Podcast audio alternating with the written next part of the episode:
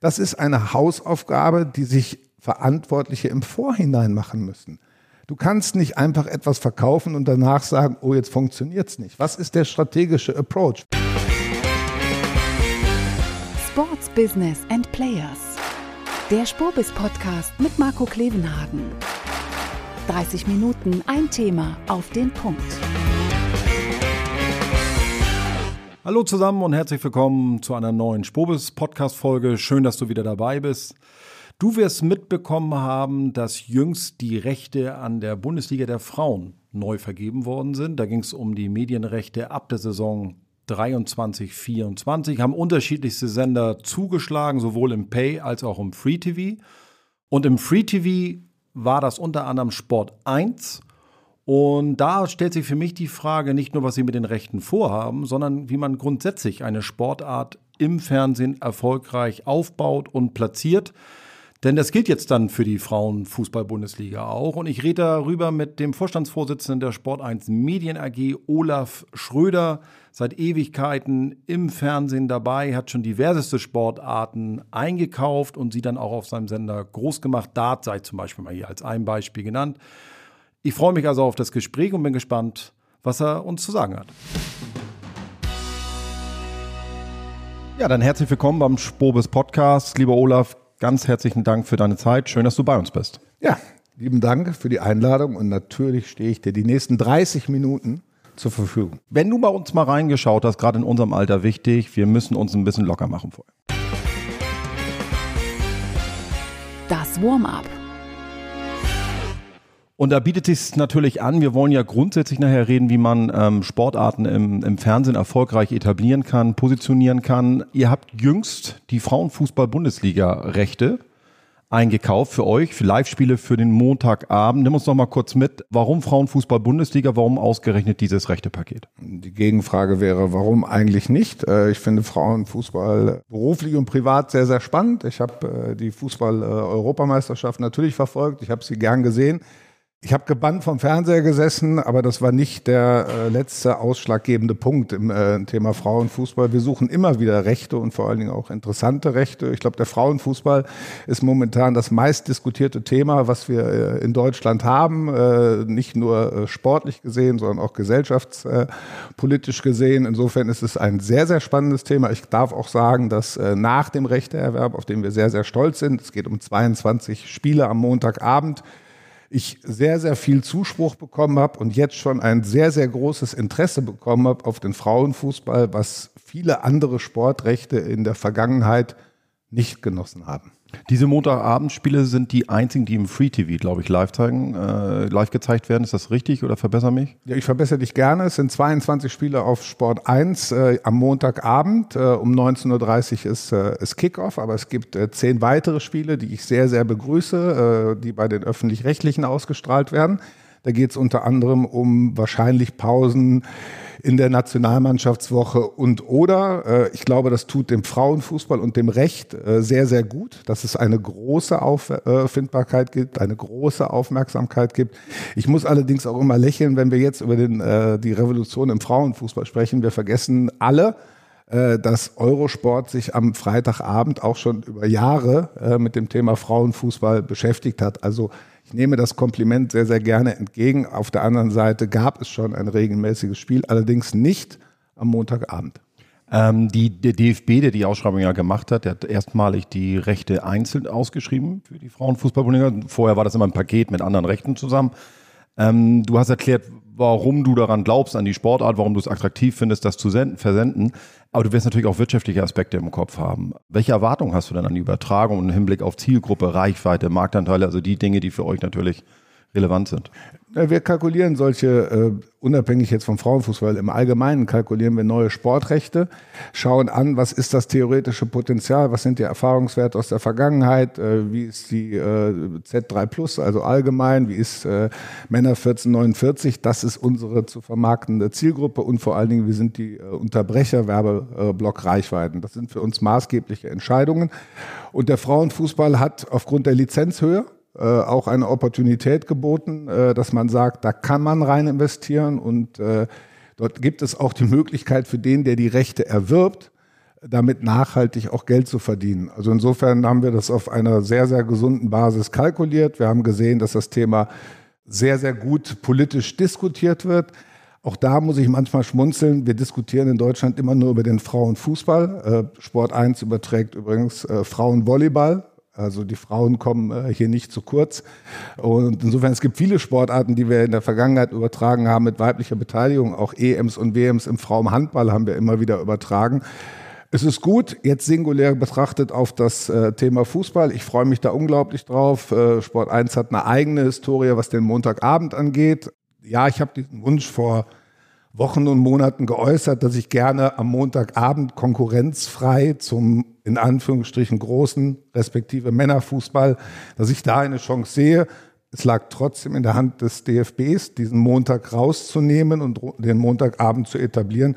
Das ist eine Chance für beide Seiten. Beide Seiten bedeutet äh, die Frauen im DFB äh, speziell und natürlich auch für die Plattform. Und ich hoffe, dass das Recht sich so entwickelt, wie wir uns das vorgestellt haben. Aber die Erwartungshaltung ist realistisch. Ich glaube nicht, dass wir die Reichweiten genommen haben oder ich weiß es von der äh, Fußball-Europameisterschaft äh, und insofern. Die werden nun auch sehr hoch gegriffen. Aber, aber du wirst so eine Zahl im Kopf haben. Magst du uns die mal verraten? Wo, wo muss man landen, damit man sagt, das ist ein guter Start und von dort aus können wir ausbauen. Ähm, man braucht auch eine gewisse Grundaufmerksamkeit. Ja, ich, ich glaube, dass der Montagabend, äh, der Absprungpunkt sollten mindestens 150.000 Zuschauer sein, 200.000 Zuschauer, damit bin ich sehr, sehr zufrieden.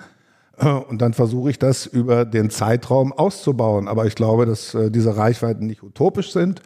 Sie sind auch nicht viel zu gering. Das ist das, das Erwartungs- äh, Management oder der Level, auf dem wir es angesetzt haben. Und insofern haben wir eine sehr, sehr vernünftige Entscheidung getroffen. Es gab ja sehr viel Konkurrenz rund um den Frauenfußball.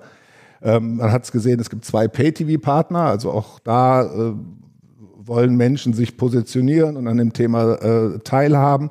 Im frei empfangbaren Fernsehen hat die ARD oder das ZDF, also die öffentlich-rechtlichen, äh, zehn Spiele erworben und äh, dann sind wir noch zum Zug gekommen. Und insofern bin ich da natürlich, so wie die letzten 29 Jahre, stolz drauf, äh, wenn Sport 1 hier zum Zug kommt, ja. Wie habe ich mir denn den Audience Flow zwischen der Flyer-Alarm Frauenfußball Bundesliga und den Stahlwerk Doppelpass vorzustellen? Also muss man sich auch mal auf der Zunge zergehen lassen. Also ich bin natürlich, muss ja Fan vom Sponsoring sein, also die Königin unter allen Werbegattungen, aber wie, wie, wie, das ist eine völlig unterschiedliche Zielgruppe. Ist das besonders gut für dich jetzt, weil du auch vielleicht neue Werbepartner ansprechen kannst? Oder, oder wie kriegst du da sozusagen die Brücke geschlagen? Ich, ich glaube, es gibt grundsätzlich eine erweiterte Zielgruppe im Sponsoring, was den Frauenfußball angeht. Wir haben äh, jüngst äh, eine Kooperation jetzt auch für ein Spiel am äh, 13. November mit äh, Victoria Berlin einem Drittligisten, äh, der momentan wirklich für, für Aufsehen sorgt, weil er sich äh, in der Kommunikation nach außen breiter macht äh, als gefühlt Bayern München und der VfL Wolfsburg im Frauenfußball.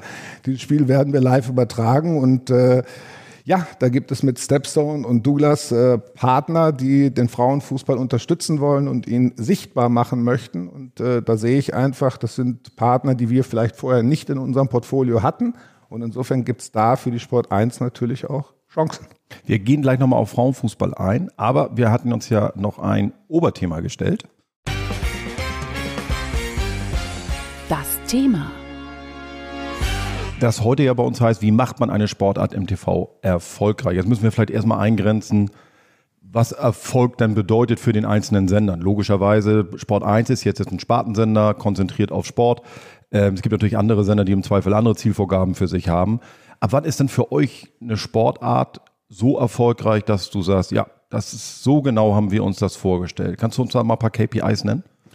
Also grundsätzlich gibt es ja unterschiedliche Plattformen mit unterschiedlichen Maßstäben. Ich glaube, dass Sky, The Zone, die Deutsche Telekom eher auf Subscriber gehen und dann je nach Subscriberhöhe auch ins Sponsoring und die Werbung reingehen. Wir sind rein frei empfangbar. Ich möchte immer nur daran erinnern, wir sind nicht nur ein Free-TV-Sender, der seit 1993 sendet, sondern wir sind mittlerweile auch eine der führenden äh, digitalen Plattformen mit Sport 1 äh, App Web Mobile, äh, wo das Ganze dann auch äh, im Simulcast läuft, äh, wo es dann erreichbar ist, wo wir im Prinzip in unserem 24-7-Stream äh, auch die, die, vielleicht First, aber auch vor allen Dingen Second Screen Menschen glücklich machen.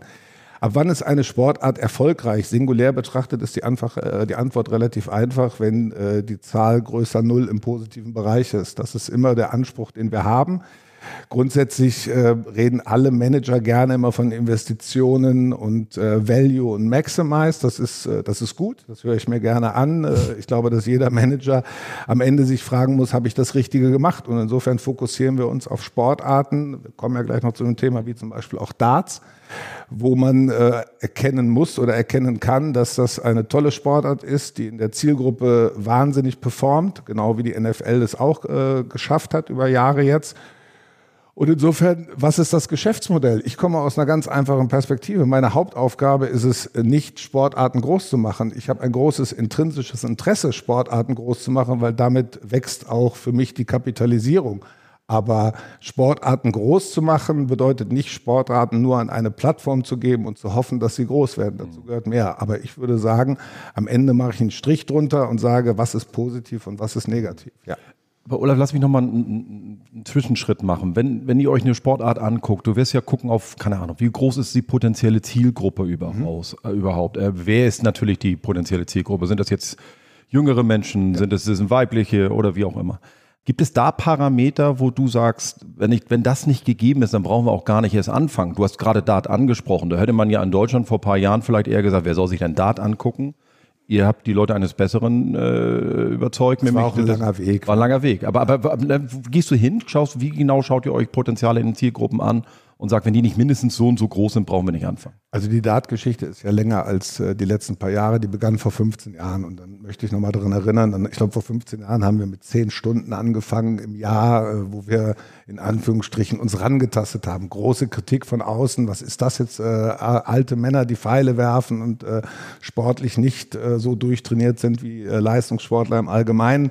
Und wir haben uns das jedes Jahr mehr und mehr und mehr erarbeitet. Der Vorteil beim Darts war, dass ich glaube, Phil Taylor ist jetzt der Erste, der in diesen 15 Jahren äh, aus, aus dem Thema ausgeschieden ist.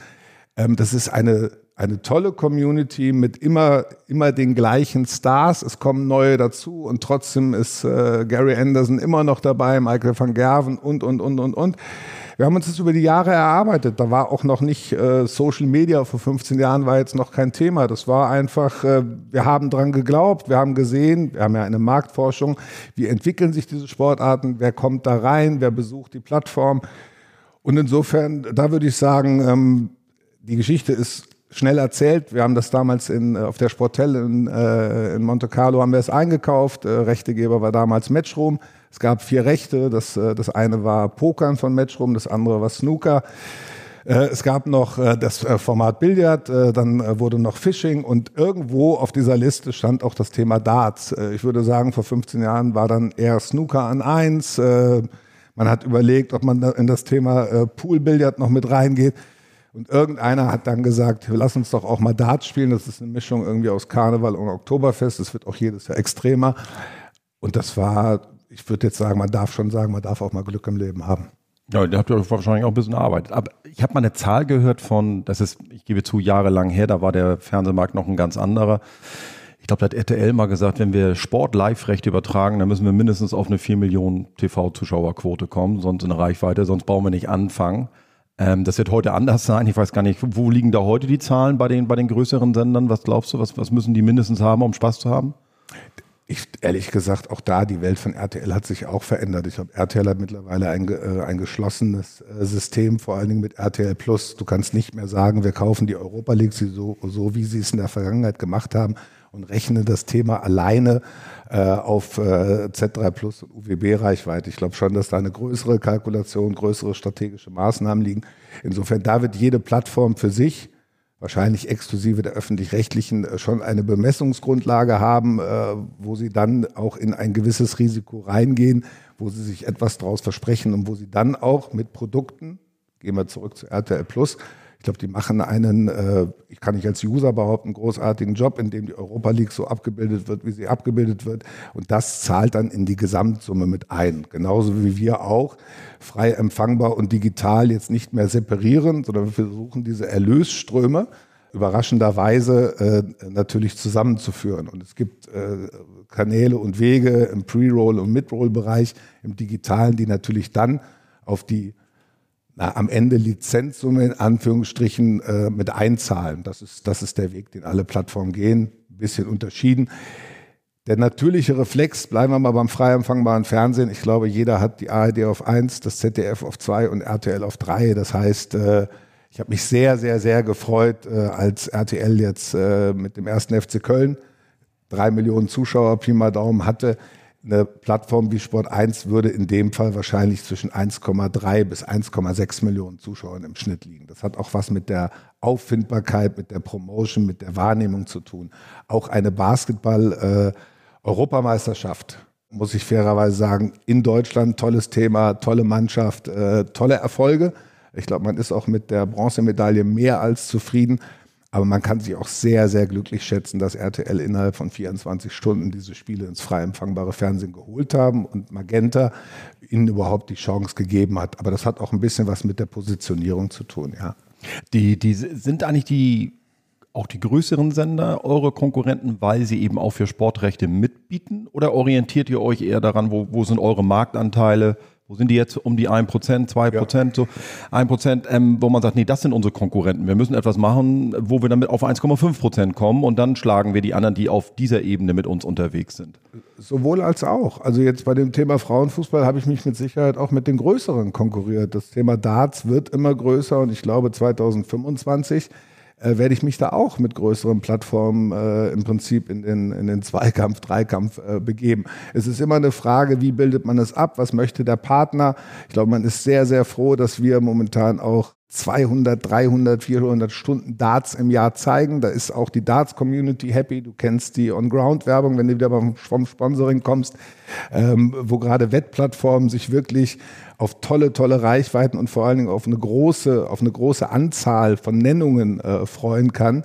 Ich würde es auch nicht singulär nur auf die Darts-WM, das ist der Höhepunkt äh, im Dezember, ähm, sondern es ist die, die ganzjährige Bespielung zum Thema Darts. Aber ich, ich würde sagen, wir haben Konkurrenz äh, sowohl im Großen als auch im Kleinen. Wir gucken uns alle Rechte an. Also ich glaube auch, dass ich mir jetzt die, die Fußball-Weltmeisterschaft der Frauen nächsten Sommer anschaue, die findet in Australien statt, Australien, Neuseeland. Ja, morgens um neun, um elf, um 13 Uhr sind die Spiele. Ja, die werden wir uns angucken. Ob wir dann handeln, ob wir ein Angebot abgeben. Aber ich würde sagen, da trete ich jetzt mit ARD und ZDF äh, in Konkurrenz. Also insofern, ich bin mit Sicherheit beim Frauenfußball in der Frauenfußball-Bundesliga eher auf der auf Eurosport, Nitro, äh, das war eher die Konkurrenz in Anführungsstrichen. Ich glaube nicht, dass ein Vollprogramm äh, wie RTL Vollprogramm jetzt auf die Frauenfußball-Bundesliga geht. Nein, aber insofern Euroleague sind wir immer wieder in der Konkurrenz mit Großen und Kleinen. Ich würde das jetzt nicht klassifizieren. Das ist abhängig vom Recht. Wir, wie gesagt, wir, wir, wir denken ein bisschen auf dieser Frage rum, wie man, wie man Sportrecht, eine Sportart in, ein, in einem Fernsehen groß machen kann. Das setzt ja ein bisschen voraus, dass die Sportart noch nicht ganz so im Fernsehen etabliert ist andere, die dann schon jahrelang etabliert sind, da, da, fängt man logischerweise nicht bei Null an. Aber wie hoch ist denn das Invest für so einen Fernsehsender außerhalb des Einkaufs der Medienrechte in sich? Produktion, Mitarbeiter, äh, Werbemaßnahmen, also Bewerbung überhaupt des ganzen Themas, dass man das auf dem Sender hat. Und wie lange dauert das vor allem, bis man dann mal irgendwann sagt, so jetzt haben wir es? Also was es kostet, können wir äh, so wie alle anderen relativ schnell äh, definieren. Also Lizenzkosten plus Produktion plus Redaktion. Also da weißt du. Gibt es prozentuale Anteile, die du herleiten kannst irgendwie? Dass man irgendwie sagt, wenn, wenn ein Recht irgendwie 500.000 kostet, dann nehme ich nochmal dieselbe Summe in die Hand oder, oder? Nein, das ist auch davon abhängig, wie kommt das Signal hier hin. Also jetzt zum Beispiel, um beim Thema Darts zu bleiben, ich kriege ein fertig produziertes Signal hier nach Ismaningen in Anführungsstrichen und distribuiere das von hier aus. Ich habe gar keine Produktionskosten, außer den Kommentatoren oder Menschen, die ich jetzt zur WM schicke und dort Interviews mache. Andere Themen müssen wir selber produzieren. Hast du eine Flughöhe zwischen 15, 30, 45.000, je nachdem, was das ist. Ich würde da keine Formel hinterlegen, sondern es kommt darauf an, was ist es, wie viele Kameras benötigst du, ist es eine 5-Kamera-Produktion, ist es eine 10-Kamera-Produktion und, und, und, und, und. Das kannst du immer singulär auf das jeweilige Recht runterbrechen. Aber das sind die Kosten. Und dann in der Erwartungshaltung versuchst du dich natürlich äh, im Prinzip am Markt zu orientieren. Ähm, was sind dort für Partner? Wir gehen auch weit im Voraus immer schon auf die Partner zu und dann müssen wir schauen, haben die Partner überhaupt ein Interesse? Ähm, momentan läuft äh, auf Sport Deutschland TV äh, die Handball-Europameisterschaft, ist für mich ein, das ist gut, dass sie es machen, äh, in Anführungsstrichen, das ist für mich äh, strategisch eine absolute Katastrophe, dass die Frauen-Handball-Nationalmannschaft äh, nicht im in, in Gänze im digitalen, im linearen verbreitet werden. Da sind große Partner mit dabei, wie zum Beispiel Lidl haben sie auf der Brust. Ich glaube, es sollte ein Interesse geben, dass wenn ich schon auf dem Trikot bin, dass das auch jemand sieht und nicht nur die in der Halle und Stand jetzt, da sind wenige in der Halle. Das sind Chancen und da gehen wir proaktiv. Äh, das ist unsere DNA. Seit 29 Jahren gehen wir auf die Partner zu und sagen, Hammer, wenn ihr schon den Sport unterstützt, was haltet ihr denn davon, wenn wir es noch größer machen und sichtbar machen? Ich glaube, äh, das sind Hausaufgaben, die in erster Linie auch bei den Verbänden liegen. Und wenn ich sage auch, eigentlich maßgeblich bei den Verbänden liegen. Was heißt das eigentlich? Ich will eine Sportart groß machen. Für mich heißt das nicht, ich schreibe eine Sportart aus und dann gucke ich, was jemand damit macht. Das ist für mich ein Fehler, weil da können auch Fehler gemacht werden, weil ich sitze dann nicht mehr am Driver Seat, am Lenkrad. Also eine Ausschreibung, eine Gestaltung einer Ausschreibung. Und da ist die Frauen-Bundesliga mit dem DFB ein tolles Beispiel, angeführt von Holger Blask. Wie, was hat er sich dabei gedacht? Was wollte er eigentlich? Wie wollte er diese Rechte verbreiten? Also sitze ich da und ich finde, da können viele Verbände Holger hat ja, glaube ich, gelernt bei Christian Seifert. Äh, der hat das ja jahrelang äh, hervorragend gemacht für die DFL. Wie kann sich äh, der Deutsche Handballbund, der Deutsche Volleyballbund, wie können sich, wie können sich der, der Deutsche Basketballbund, was kann da passieren? Also ich habe die Diskussion verfolgt während der Europameisterschaft in Deutschland Basketball. Und äh, dann auf einmal las ich, ich glaube sogar bei euch, ähm, der Präsident Weiß ist enttäuscht, äh, dass diese Spiele nicht bei ARD und ZDF sind. Das ist ein alter Reflex, ne? Ja, das, ist erstens ist ein alter Reflex und zweitens, da musst du halt im Vorfeld drüber nachdenken. Was möchte ich mit der Sportart? Also Magenta hat einen astreinen Job gemacht und übrigens auch da, die Spiele waren frei empfangbar. Also ich habe zwei Minuten gebraucht, habe die Hilfe von meiner Tochter noch, äh, noch mit einbezogen. Wie kriege ich jetzt die App auf den Fernseher? Und jetzt komm, jetzt schauen wir. Ähm, das war gut, aber grundsätzlich sind diese Spiele frei empfangbar gewesen, die deutschen Spiele. Das ist eine Hausaufgabe, die sich Verantwortliche im Vorhinein machen müssen. Du kannst nicht einfach etwas verkaufen und danach sagen, oh, jetzt funktioniert es nicht. Was ist der strategische Approach? Welchen Weg gehen die Eishockey-Jungs? Eishockey ist zukünftig, stand jetzt, rein bei Magenta. Was, be was bedeutet das für die Sportart? Was bedeutet das für den Wachstum dieser Sportart? Wie kriegst du überhaupt diese Menschen in Anführungsstrichen positioniert? Wer spielt da überhaupt mit? Was ist der Approach des jeweiligen Verbandes? Was machen wir im Bereich Social Media? Machen wir nichts, übergeben wir das einfach und haben eine Erwartungshaltung. Hauptsache, ich habe eine schnelle Lizenzsumme kassiert. Und außerhalb des Fußballs sind diese Lizenzsummen irrelevant für den jeweiligen Verein, der dort dann partizipiert. Das ist dann gerne der Kreisläufer, vielleicht ist es der Kreisläufer plus den Zeugwart. Was bedeutet das für die Sportart? Das sind Entscheidungen, wo ich natürlich von diesen Managern viel erwarte, aber das ist auch, glaube ich, das sollte ihr Interesse sein. Das steht in ihrem Arbeitsvertrag mit drin mit der Sportart. Ich glaube, jetzt sind wir so ein bisschen beim Kern dieser Frage, ne? weil, weil natürlich haben die Sportrechtehalter, also die Verbände, die liegen, die diese Rechte originär besitzen, die Verantwortung, was sie eigentlich damit vorhaben. Wir sind ein bisschen raus aus dieser Zeit. Früher hat man wirklich eine Ausschreibung nur gemacht und hat dann hat weg, hat das Geld mitgenommen und hat gesagt, die werden das schon gut hinkriegen. Ich hatte die gleiche Diskussion, du hattest ihn erwähnt, mit Christian Seifert zuletzt beim Spobis auf der, auf der Bühne, der ja nun auch mit einem neuen Streamingdienst antritt. Ja. Da war auch natürlich, das ist, das überraschte natürlich dich überhaupt nicht, wo auch die Aussage war, je kleiner die Zielgruppe, je kleiner vermeintlich die Sportart, dass eigentlich desto weniger Sender sollten das ausstrahlen, weil man die Zielgruppe zu klein dann irgendwann macht, zu sehr aufsplittet. Und man sollte sie nicht eigentlich unbedingt im Pay-TV versenden, weil die Gefahr groß ist, dass man keine Wahrnehmung bekommt. Ich das jetzt wieder auf Frauenfußball-Bundes hier. Du hast Holger Blass gerade gelobt. Ich würde eine Mischkalkulation. Der hat es gemacht, oder? Ich meine, er hat sehr viel ins Pay gegeben. Ja.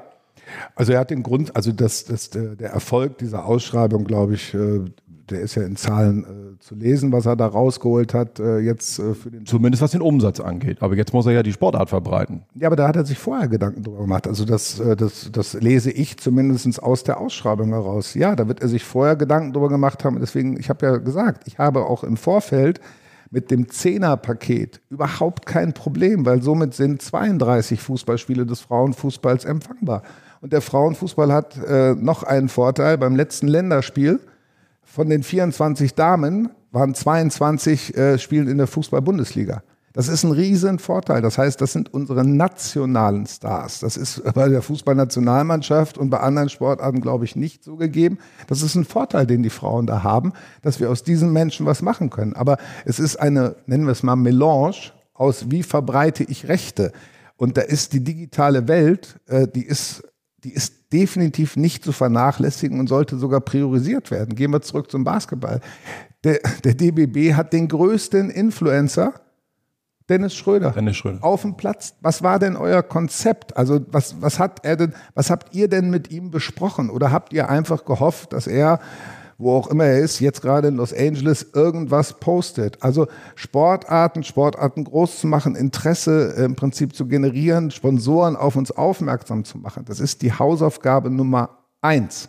Und danach muss man Partner finden, also suchen und finden, die diesen Weg dann mitgeben. Und das ist dann eine Ausschreibung. Und nein, äh, die, das Thema Ausschreibung, das ist von der DFL, muss ich fairerweise sagen, so ein bisschen Gott sei Dank professionalisiert worden. Das gab es früher nicht. Früher sind Verbände zu dir gekommen oder du bist da hingefahren, dann hast du diskutiert und dann hast du einen Deal gemacht oder nicht. Oder sie haben einen anderen angerufen, ob der Deal besser ist. Das wird jetzt alles, das kommt auf einen guten Weg und ich finde, dass Holger das jetzt mit äh, dem DFB nochmal äh, perfektioniert hat. Aber das Thema 360 Grad ist ja nicht nur ein Ansatz von Sport 1. Das sollte, das sollte der Grundgedanke sein dieser Sportarten. Können das die Sportarten leisten? Ja, Oder ist das, weil, weil, weil du, du machst ja zu Recht einen kritischen Punkt da. Es bedarf natürlich aber auch relativ viel Know-how, um das, die, die, man muss die Medienlandschaft beurteilen können. Man muss natürlich die, die, überhaupt die, welche Substanz hinter den einzelnen Unternehmen steckt, was überhaupt machbar ist. Und dann soll ich auch gleichzeitig noch ein gutes Gemisch finden an Strategie, wie ich meine Rechte zu vergeben habe. Ist das vielleicht für den einen oder anderen Sportart oder Verband, weil wir sind ja alle ein bisschen Nerds, vielleicht ist es auch ein bisschen viel verlangt. Das, das, kann sein, aber da kann man sich Hilfe holen. Wenn du jetzt auf Christian Seifert äh, zurückkommst, er bietet das ja sogar in seinen äh, Paketen mit an, dass er dann die Verbände in Form von einer digitalen Unterstützung respektive im Social-Media-Bereich auch noch unterstützt, weil er hat das Defizit ja gesehen. Auf der anderen Seite ist das keine Investition. Dort eine, man sagt immer Abteilung, vielleicht sind es ein oder zwei Personen, äh, dort äh, sich zu holen, die dann äh, die Themen Facebook, äh, Instagram, TikTok, äh, Twitter, whatever, Social Media einfach zu bespielen. Das ist kein Hexenwerk, äh, da kann man sich weiterbilden, das ist keine große Investition im siebenstelligen Bereich. Das sollte zur Hausaufgabe 2019 und spätestens 2022 einfach mit dazukommen. Ich finde das. ich habe es mir gedacht, ich wollte nur, dass du es nochmal sagst. Anderes Thema ist bei den Ausschreibungen ja immer, dass die alle drei, vier Jahre kommen. Und ich weiß, du bist ein Kritiker davon zu sagen, Mensch, dann geht auch vielleicht ein Sender mit in die Vorleistung, investiert, versucht was aufzubauen, ähm, Sehverhalten von Zuschauern überhaupt erstmal so ein bisschen zu erlangen und dann auch vielleicht sogar ein bisschen zu steuern, die mitzunehmen und dann hat man das alles so halbwegs geschafft nach zwei, drei Jahren und dann kommt die nächste Ausschreibung und nicht selten ist das Recht dann weg und geht zu einem anderen Sender. Ähm, man kann sagen, ja, so ist das Business. Ähm, Pro7 Sat1 hat das gerade jüngst erlebt ähm, mit der NFL. Wir sitzen ja heute in München und am Wochenende ist jetzt hier das Spiel ähm, der NFL in München. Bei Pro7 Sat1 hängen die Köpfe runter, RTL jubelt. Ist das jetzt normal, wo man sagt, ja, so ist das halt, fertig aus, aber Pro7 Sat1 hat die, diese Sportart in Deutschland auch, ich glaube, zehn Jahre aufgebaut. Äh, absolut. Also grundsätzlich, wenn es möglich ist, ähm, dann sind wir beim Thema Darts, äh, versuche ich mit den Partnern längerfristige Verträge zu machen, äh, weil es, es bedarf einfach mehr ähm, als ein, zwei, drei Jahre, um wirklich daraus nachhaltig Kapital zu schlagen. Also gerade in Sportarten, die jetzt außerhalb der Fußball-Bundesliga und der Nationalmannschaft der Herren sind. Da reden wir über exorbitante Reichweiten.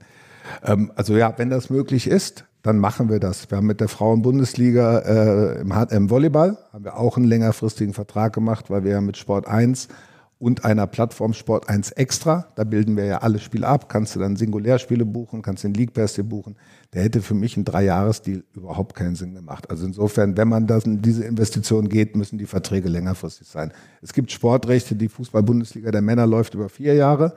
Das ist schon ein Kampf, weil nach dem Erwerb äh, musst du im Prinzip schon fast in die nächste Ausschreibung reingehen. Und das ist ärgerlich. Ich habe es am eigenen Leib äh, erfahren. Also ich, Sport 1, damals noch DSF mit dem Montagsspiel.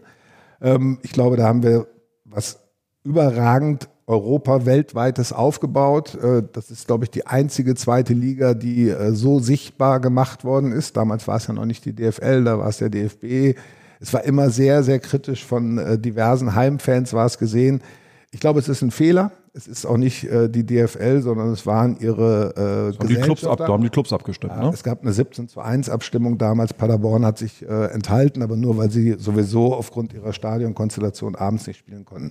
Also das ist schon immer ein Risiko, solche Sportarten aufzubauen. Manchmal geht das gut. Wenn du mich fragst mit der NFL, mir persönlich ist es egal, ob Pro7 Sat1 und oder RTL. Ähm, ich freue mich für den, der es erwirbt und natürlich habe ich äh, mehr als äh, Verständnis dafür, für den, der es verliert. Zehn Jahre haben die das Recht aufgebaut.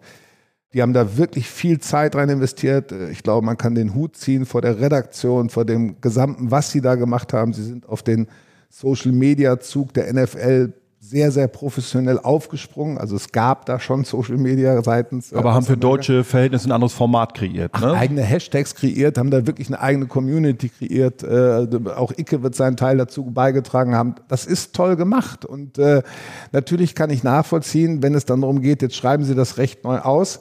Dann kommt RTL. Es gibt immer im Leben wahrscheinlich einen größeren. Äh, das, was ich sage, ist im Verhältnis der Lizenzen, die die NFL in Amerika generiert also müssen wir jetzt lange hinter dem Komma Zahlen suchen, bis dann irgendwann das Prozent kommt, was dann wirklich die Erhöhung zwischen Pro7 Sat1 und RTL ausmacht. War das jetzt wirklich nötig? Die Frage müssen andere Menschen äh, beurteilen. Ich glaube nur sowas wie äh, Nachhaltigkeit und Wertschätzung. Ähm, in dem Fall muss man wirklich das machen. Das ist eine Frage, die müssen andere beantworten. Ich kann die Enttäuschung von Pro7 Sat1 mehr als nachvollziehen. Und ich glaube, wenn ich aus, aus Sicht der NFL, wenn es auch ein bisschen um Dankbarkeit geht, was dieses Recht im Prinzip in Deutschland äh, ausgelöst hat, glaube ich oder hoffe ich zumindest, dass sie wenigstens länger darüber nachgedacht haben, dass sie diesen Weg gehen. Aber es gibt Verbände oder Sportarten, die den Weg gegangen sind, sich in Form einer Kooperation oder Joint Ventures mit, mit Fernsehsendern und vielleicht auch Vermarktern mehr zusammenzutun und gegenseitig dann auch ins Risiko oder auch natürlich am Erfolg zu partizipieren. Also die ERF hat das zum Beispiel gemacht mit, mit, mit Dazon und Infront. Ich glaube nicht ganz so erfolgreich, wie sie sich das alles vorgestellt haben. Könnt ihr mir auch vorstellen, dass da Änderungen kommen. Nichtsdestotrotz ist das ein guter Ansatz, zu sagen, nee, wir geben jetzt nicht nur die Rechte weg an einen Sender und dann gucken wir mal in vier Jahren, was damit passiert ist. Und eigentlich ist uns vielleicht bei Pay auch gar nicht so wichtig, wie viele Abos die verkaufen, ähm, weil wir haben das Geld ja auf jeden Fall garantiert. Was hältst du also von diesen Überlegungen, diese Art von Kooperationen enger zu fassen und, und auch diesen Weg gemeinsam zu gehen? Ich finde die spannend, wenn man sich dann nicht eine andere Tür zumacht. Also es ist eine, eine gewisse Garantie, ein gewisses äh, gemeinsames Risiko, was man da trägt. Also insofern, ich, ich finde das Thema sehr, sehr spannend. Es ist immer nur die Frage, was ist der Gedanke hinter dem Gedanken oder was ist der nächste Schritt? Es gibt einfach Sportarten, die in Deutschland nicht mehr sichtbar sind. Wir können die Frage stellen, vielleicht nicht an dich und an mich, wer ist denn gerade aktueller Meister im Handball?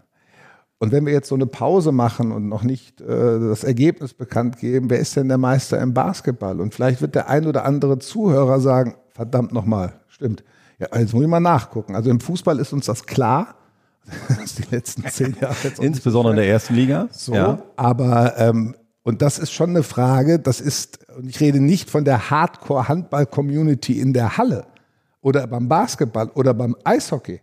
Also ich kann die Frage beantworten, ich mache das hauptberuflich, die beschäftige mit. Ich rede von der Breite in Deutschland. Und das ist dann schon, wenn der Reflex, und der eine oder andere wird jetzt auch sagen, oh verdammt nochmal, eigentlich, mm, ähm, und dich frage ich nicht, weil sonst wird es vielleicht unangenehm für uns beide, aber das ist doch ein ganz normaler Reflex, der dann auslösen müsste, haben wir jetzt wirklich alles richtig gemacht? Ich konnte dir vor fünf, sechs, sieben Jahren die, die, die, die, die Stardings äh, vom THW Kiel konnte ich dir sagen. Warum kann ich sie dir heute nicht mehr sagen? Ist die Sportart so ein bisschen aus meinem Fokus raus? Also jetzt keine Frage nur an mich selber, sondern die muss sich jeder selber stellen. Und das wäre dann eine Diskussion. Wer sind denn überhaupt die Starting Five beim, beim Basketball? Der Bayern. Wer war denn jetzt äh, deutscher Meister? Wie ist das transportiert worden?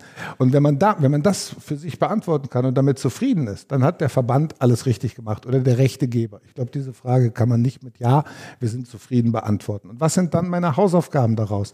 Und das ist dann die Antwort darauf. Ich finde solche Kooperationen in der Risikoverteilung richtig. Spannend ist der nächste Schritt und welche Kanäle bespielen wir noch? Und das, das ist ein schönes Stichwort, um das zum Abschluss nochmal die, die, die, die Frauenfußball-Bundesliga, um die Klammer zu schließen. Was werdet ihr tun, um, um die Bekanntheit der Übertragung, der Sendung und des Themas zu stärken in Zukunft? Wir werden überraschenderweise auch im Online-Marketing, also gerade digital, werden wir richtig Gas geben. Ähm, wir werden auch äh, auf Artikelebene, Ergebnisse, Tabellen, whatever, auf unseren Digital-Devices natürlich den Frauenfußball exorbitant nach oben schieben. Ob er jetzt den FC Bayern verdrängt und Borussia Dortmund im Männerfußball, das wage ich jetzt mal zu bezweifeln. Aber wir werden alles dafür tun, aus uns heraus, mit dem eigenen Interesse, ähm, das digital bekannter, breiter zu machen, auch im Bereich Social Media. Linear kann ich dir sagen, 1930 ist Anpfiff.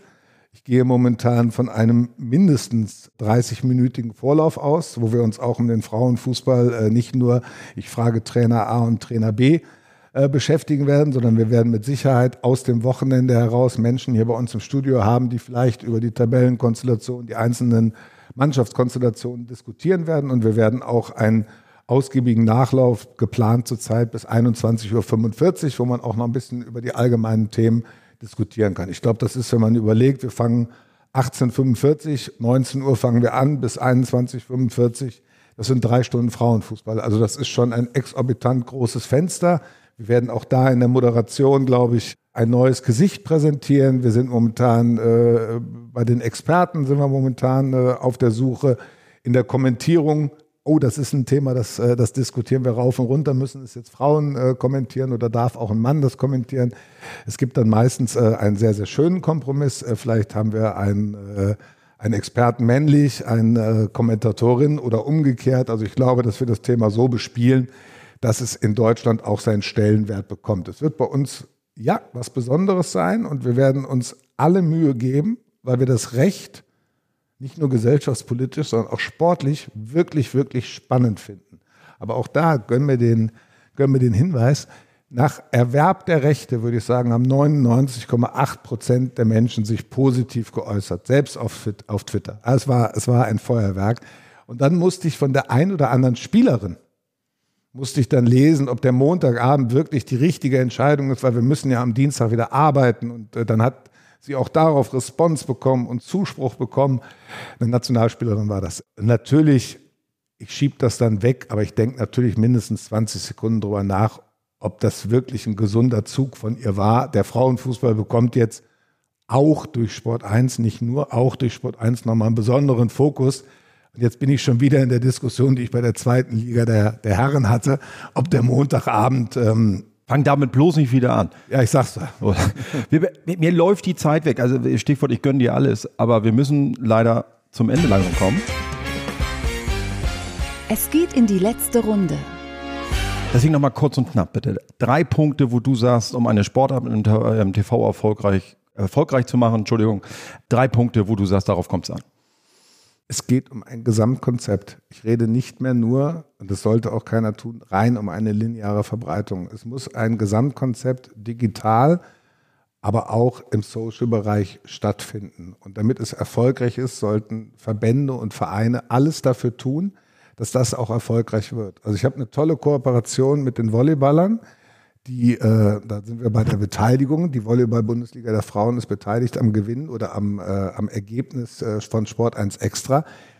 Du, die, die, die treiben im positiven Sinne ihre Zuschauer, ihre Fans dazu, dieses Abo abzuschließen oder sie empfehlen es ihnen. Und das gehört nachher in das Gesamtgeschäftsmodell mit rein. Es gibt nicht nur den einen, den man umdrehen muss, sondern es gehört mehr dazu. Gestern Abend, also was heißt gestern Abend, am 10. November hatten wir ein Zweitligaspiel völlig außerhalb der Reihe Magdeburg gegen Darmstadt. Ich glaube, dass wirklich wenig Menschen in Deutschland mit diesem Spiel nochmal gerechnet haben. Das heißt, wir mussten aus uns heraus sehr, sehr viel, gerade digital und im Social-Bereich dazu beitragen, dass dieses Spiel gestern eine noch bessere Quote hatte als der Samstag im Allgemeinen. Entschuldigung, letzte Frage und völlig außer Reihe, hat nichts mit dem zu tun, was wir bisher besprochen haben. Aber wenn ich schon bei euch bin, dieser Doppelpass springt einen förmlich an. Das ist eine der ältesten äh, äh Fußballtalk-Sendungen überhaupt oder die älteste vielleicht Fußballtalk-Sendung überhaupt seit 1995. Wenn Uli Hoeneß in die Sendung schon immer anruft, wie, ruf, wie oft ruft er noch unter der Woche bei dir an? Oh, bei mir ruft er gar nicht unter der Woche an. Ich habe mich in den letzten Jahren ein, zwei Mal mit ihm getroffen. Äh, da ging es gar nicht um äh, den FC Bayern Fußball, da ging es um Basketball ich schätze Uli Hoeneß sehr. Ich freue mich, wenn er anruft, uh, unabhängig uh, seiner Meinung. Das ist immer eine Wertschätzung für den Doppelpass. Ist auch schön, dass er die Nummer hat. Uh, und ich glaube, das führt auch immer zu, zu Gesprächsbedarf und Unterhaltung innerhalb des Doppelpasses. Nein, mit Uli Hoeneß. Und künftig dann auch mal mehr Frauenfußball, oder? Vielleicht ruft er dann auch beim Frauenfußball an. Aber ich finde es ja erstmal einen positiven Aspekt. Also wenn es danach geht, ich sehe einfach den Impuls und setzen wir das jetzt mal nach vorne. Nicht die Äußerungen zu Katar und, und, und. Den Impuls, den Uli Hoeneß setzt. Und das ist ein Thema. Diese Generation vermisse ich, weil das sind Menschen, die für das brennen, für das, was sie gemacht haben. Clemens Tönnies damals bei, äh, bei Schalke 04, Willy Lemke bei Werder Bremen, Rainer Kallmund bei Bayer Leverkusen. Das waren alles Menschen, um Gottes Willen. Du konntest alles sagen, aber wehe, du hast ihren Verein äh, kritisiert oder was in ihrem Verein ist. Also dann, da wissen wir alle, dann hat die Hütte gebrannt. Also insofern, das ist ein toller Impuls. Es darf jeder gerne beim Doppelpass anrufen. Ich habe damit überhaupt kein Problem. Er muss nur eine Meinung haben. Und das ist ein Problem vom Doppelpass bei 25 Jahren. Äh, Meinungsmacher, die muss man suchen, ähm, die, die, machst du nicht, die machen wir im Expertenkreis, da Stefan Effenberg ist mit Sicherheit ein Meinungsmacher. Journalisten, die alte Zeit, Benno Weber, wenn er noch da gesessen hat und ich glaube um 11.25 Uhr äh, dann den Rotwein äh, äh, in der Hand hatte, der aber eine Meinung hatte und keine Angst davor hatte, dass er dann morgen, wenn er zum Trainingsplatz geht, um Gottes Willen kriege ich eine Kritik.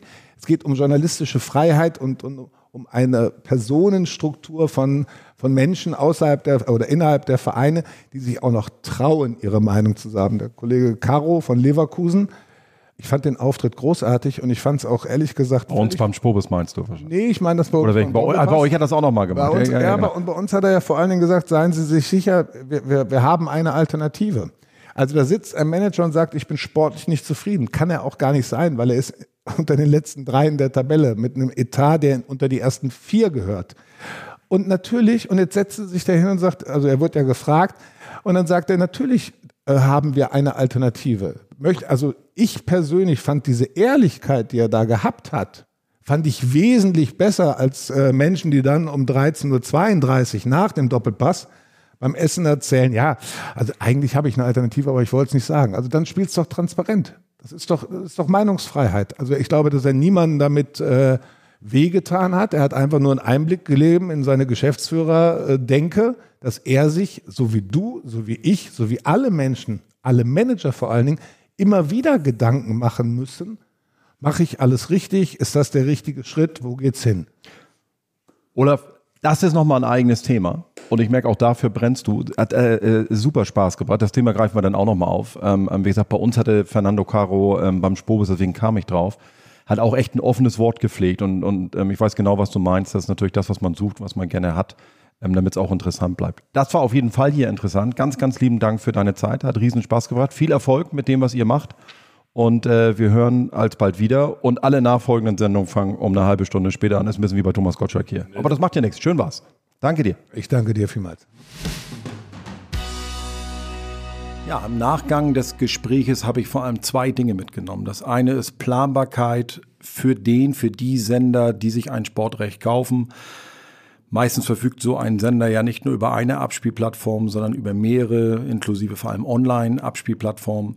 Da wird das ganze Haus teilweise drauf abgestellt und es wird eine 360-Grad-Betrachtung vorgenommen, fängt bei der Redaktion an und hört dann eben bei der Distribution auf. Und wenn man dann nach zweieinhalb, drei Jahren schon wieder anfangen muss, ähm, dass es in die nächste Ausschreibung mit dieser Sportart geht und man sich nicht sicher sein kann, dass man sie behält, das macht es dann doch sehr, sehr schwer mit den Investitionen und der Planbarkeit. Zweite, sicherlich wichtigste Punkt ist der Perspektivwechsel, den die Verbände, die Ligen, die Sportrechtehalter jetzt einnehmen müssen bei einer Rechteausschreibung. Früher war es sicherlich mehr so, dass man gesagt hat, okay, der meistbietende kriegt es und hoffentlich hat man viel Umsatz erzielt. Mittlerweile ist die Disziplin doch deutlich komplizierter geworden. Es muss den Sportrechtehaltern darum gehen, vor allem, wie sie eine gute Mischung aus Pay und Free TV erzielen, wie sie eine Mischung aus Umsatzsteigerung und Reichweitensteigerung hinbekommen. Denn, und das hat Olaf mehrfach betont, die Gefahr ist groß, dass sonst eine Sportart komplett aus dem Sichtfeld der Sportinteressierten verschwindet und man dann am Ende auch nicht mehr weiß, wer ist eigentlich nochmal Meister in welcher Sportart geworden. In diesem Sinne, wenn es gefallen hat, dann bitte abonnieren. Danke fürs Weiterempfehlen und du bist bei der nächsten Folge hoffentlich wieder dabei. Bis dahin. Das war Sports Business and Players. Der Spurbis Podcast mit Marco Klevenhagen. 30 Minuten ein Thema auf den Punkt. Nächste Woche Sports Careers and Pioneers. Der Weg an die Spitze. Die Lebenswege der erfolgreichsten Persönlichkeiten im Sport. Der Spurbis Podcast mit Henrik Horndahl. Der Spobis Podcast ist eine Produktion von Maniac Studios.